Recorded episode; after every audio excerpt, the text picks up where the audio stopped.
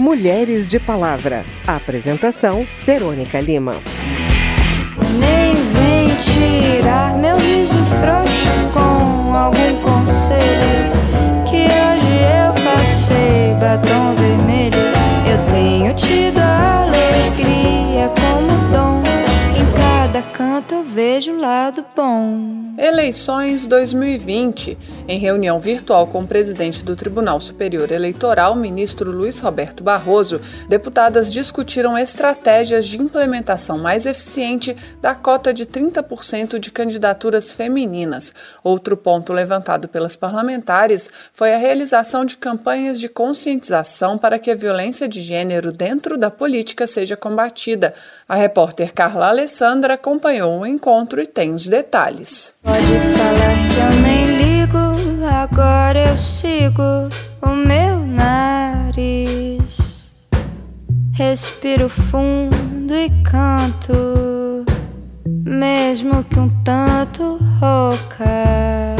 A deputada Sâmia Bonfim, do pessoal de São Paulo, destacou que, com a proximidade das eleições municipais, o momento é oportuno para colocar na pauta de discussões a violência sofrida por mulheres no meio político. Propagandas do TSE, assim como campanhas nas redes, vão ser voltadas também para o tema da violência política contra as mulheres, porque não basta não ser fácil, né? Conseguir chegar a um espaço de poder, permanecer muitas vezes é uma batalha diária em função das ofensas, violências e humilhações a que muitas mulheres são submetidas. Segundo a primeira secretária da Câmara, deputada Soraya Santos, do PL do Rio de Janeiro, a legislação já está surtindo efeito, mas mesmo assim, 2 mil municípios ainda não contam com a representatividade feminina em seus quadros políticos. Outro ponto que, segundo Soraya Santos, afasta as mulheres da política são as campanhas difamatórias realizadas contra elas ou suas famílias. Ninguém está aqui porque é bonitinho, é feio, é gordo, é magro. A gente está aqui porque foi eleito por uma, uma parcela da população. Agora, não dá para você construir uma política saudável atacando a mulher de um deputado ou atacando uma deputada ou seus filhos de uma forma vil. Então a gente precisa ter uma atenção muito grande. Quando se trata da mulher, a mulher dá um passo atrás. E o que a gente quer mostrar para ela é que ela não pode dar um passo atrás, porque aí vai ficar muito mais fácil, né? Eu vou atacar, mas isso é muito doído, porque você vai em cima dos filhos, né, dos netos, e é uma situação muito desconfortável. Soraya Santos lembrou que isso não acontece só no Brasil. Na Inglaterra, durante a discussão do Brexit, quatro deputadas entregaram mandato por causa de perseguições nas redes sociais. O TSE desenvolve atualmente a campanha Mais Mulheres na Política, a gente pode, o Brasil precisa, para inspirar mulheres a ocuparem cargos políticos e mostrar que o aumento de lideranças femininas é bom para toda a sociedade. Da Rádio Câmara de Brasília, Carla Alessandra. Autonomia e trabalho. Segundo dados da Organização Internacional do Trabalho, em 2016 existiam no Brasil 6 milhões de empregados domésticos. Desses trabalhadores, 92% eram mulheres e 71% negros. A repórter Natália Ferreira traz a segunda matéria da série sobre os sete anos da emenda constitucional que assegurou direitos aos trabalhadores domésticos. A valentia vem de berço, só agradeço. Sagacidade é o que vale desde o começo. Por isso eu peço, fosse proteção. Não tem preço, cada luta é uma missão. Se A empregada doméstica Aline Parreira, de 29 anos, é negra e observa que o preconceito racial influencia na forma como é tratada e também na falta de ocupação dos negros em vagas bem remuneradas. Fecharam a varanda e eu dormia lá e pegava frio, né? Então a gente fala de desumanidade, de como que corpos negros são tratados. A questão de você sempre comer depois, de comer o que sobra, o que resta para você, não poder nem tomar uma água mineral, né? Ter que tomar água da torneira, né? Por que, que isso acontece com muitas mulheres negras que, mesmo alcançando a graduação, estão ocupando essa profissão de, de serviço doméstico, né?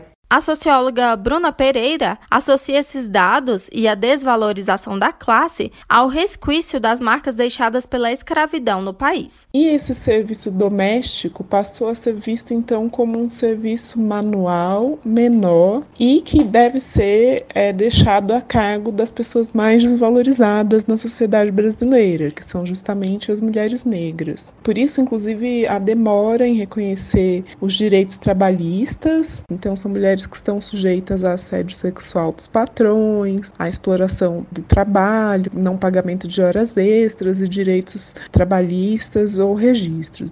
A falta de direitos trabalhistas na profissão se arrastou até 2013, quando foi promulgada a emenda constitucional que igualou os direitos dos empregados domésticos aos dos demais trabalhadores. Mas, na visão da advogada Natália Oliveira, a efetivação da lei para a maioria desses trabalhadores ficou apenas na teoria. Quando essas pessoas são empregadas, já tem uma espécie de estereótipo, né? Que é que o empregado doméstico é aquele que está aceitando esse emprego de qualquer forma, ou seja, uma pessoa que está extremamente necessitada e ela vai aceitar esse emprego independente de quantas horas ela tenha que trabalhar, independente dela não ter carteira assinada, independente de qualquer coisa, né? Independente do seu direito não ter sido assegurado. Para prevenir a desvalorização do trabalho doméstico e o abuso de tarefas exigidas pelos patrões, a deputada Benedita da Silva, do PT do Rio de Janeiro, aponta para a importância das trabalhadoras especificarem as suas funções e jornada de trabalho em contrato profissional por escrito se ela for contratada para fazer faxina, não se pode exigir que ela cuide de crianças pelo mesmo salário e vice-versa. Se ela for contratada para cuidar de um idoso, a faxina não é sua responsabilidade. O acúmulo de função é uma forma de desvalorizar e subremunerar a categoria.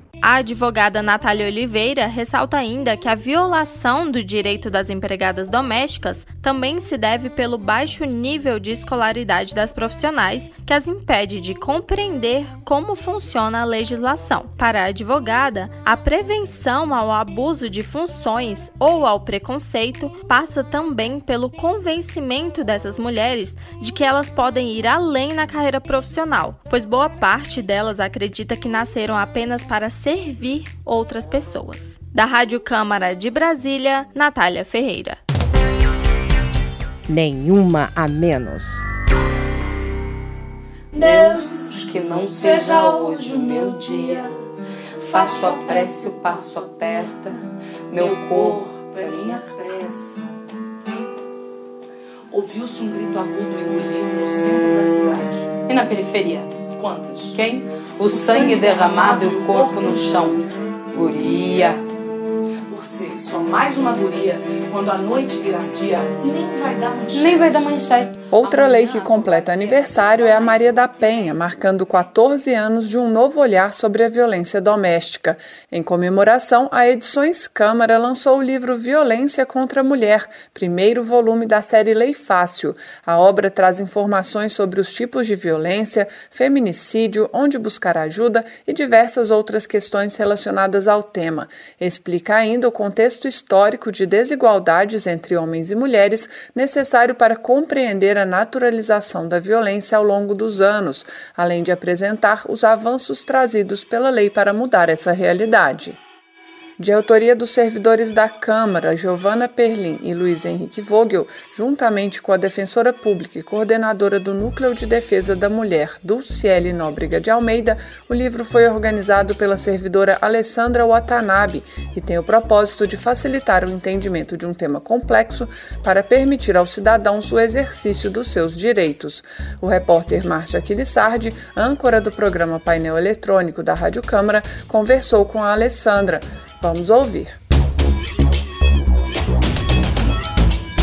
Alessandra, muito obrigado por atender ao nosso convite. Um prazer falar com você e com os ouvintes, os ouvintes da Rádio Câmara também. Por que essa estreia com a Lei Maria da Penha? A Lei Maria da Penha completou 14 anos, né? E a escolha desse, dessa legislação como primeiro número da série se deu justamente pela inegável importância desse tema e também pelo papel que o legislativo desempenhou nessa discussão e aprovação da lei. A série foi criada para a gente ir além desses primeiros conhecimentos, mas também não é para um especialista, né? E aí nesse primeiro número a gente quis falar com as mulheres em situação de violência e também as pessoas em volta dela, né? Amigos, familiares, toda a comunidade próxima a ela, assim também como com os profissionais, né?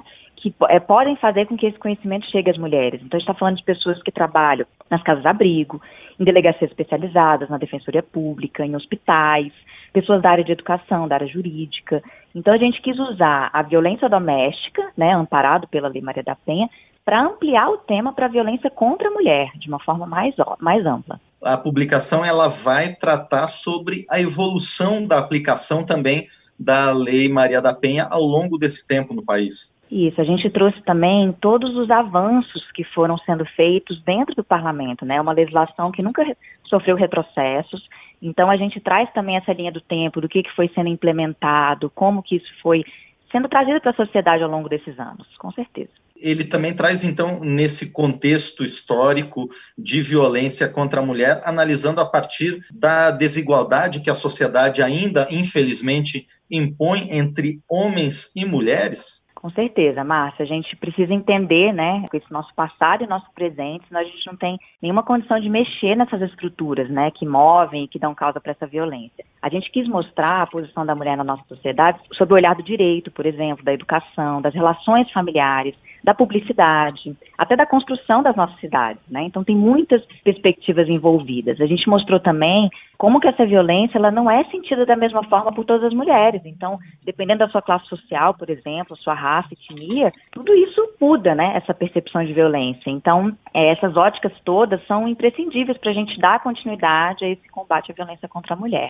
E essa preocupação de trazer diferentes olhares sobre o tema é, foi o que motivou, por exemplo, a parceria da Defensora Pública e ex-coordenadora do Núcleo de Defesa da Mulher, do Cieli Nóbrega de Almeida, contribuindo para a publicação desse livro? Com certeza, né? A Defensoria Pública é um parceiro importante, né? Que trabalha no acolhimento dessas mulheres. Então, antes de sequer esboçar o esqueleto desse livro, eu fiz muitas pesquisas e entrevistas com várias instituições, né? Não só a Defensoria Pública, então a própria Secretaria da Mulher da Câmara dos Deputados, o Instituto Maria da Penha, a Secretaria Nacional de Políticas para as Mulheres da Presidência da República, o Observatório da Mulher para a Violência, né? Contra a Violência do Senado. Então, todos eles contribuíram com essa publicação, trazendo exatamente o que, que ainda não existia por aí, né? O que, que era necessário. Então, a gente precisava entender qual perspectiva não podia ficar de fora. Esse é um tema com muitas camadas, né, Márcio? E é, dificilmente um único autor conseguiria contemplar, né? Uma autora seria especialista em todos esses temas, em todas essas abordagens, né? Digamos assim.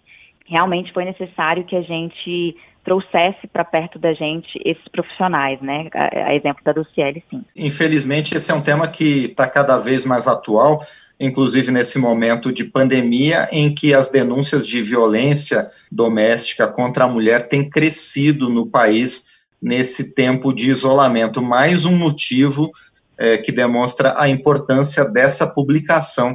E dentro disso, Alessandra, como é que o público pode ter acesso ao livro? Com certeza, né, Márcia? Essa precisa ser uma pauta permanente, né, entre todos nós. Bom, ele está disponível para download gratuito em diversos formatos no site da Edições Câmara, que é livraria.câmara.leg.br, e também nas principais lojas de e-book, como o Google Play, Apple Store, Amazon. Alessandra, mais uma vez eu quero agradecer por sua participação aqui. Com certeza, Márcio, eu que agradeço. Outros temas da série Lei Fácil ainda estão por vir, como a Lei Brasileira da Inclusão e o Estatuto do Idoso. A série tem uma abordagem didática e linguagem simples, com o objetivo de facilitar a compreensão da legislação e promover a construção da cidadania. A edição sobre violência contra a mulher contou com a colaboração do Instituto Maria da Penha, da Secretaria da Mulher da Câmara dos Deputados, da Defensoria Pública do Distrito Federal, da Secretaria Nacional de Políticas para Mulheres da Presidência da República, da Subsecretaria de Políticas para as Mulheres do Governo do Distrito Federal, do Observatório da Mulher contra a Violência e do Senado Federal. E tudo que é nego torto do mangue, do cais, do porto, ela já foi namorada. O seu corpo é dos errantes, dos secos, os retirantes, é de quem não tem mais nada. Bem, esse foi o Mulheres de Palavra, que teve produção de Cristiane Baker, reportagens de Carla Alessandra, Natália Ferreira e Márcio Aquilissardi, trabalhos técnicos de Marinho Magalhães, apresentação de Verônica Lima e edição de Márcio Aquilissardi. Se você tem alguma dúvida, mande pra gente. O e-mail é rádio.câmara.leg.br e o WhatsApp é 61 999 7890 80.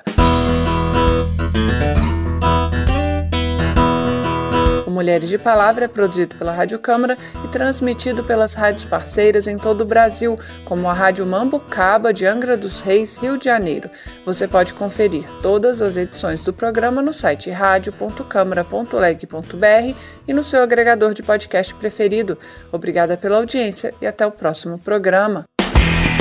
Mulheres de Palavra. Apresentação: Verônica Lima.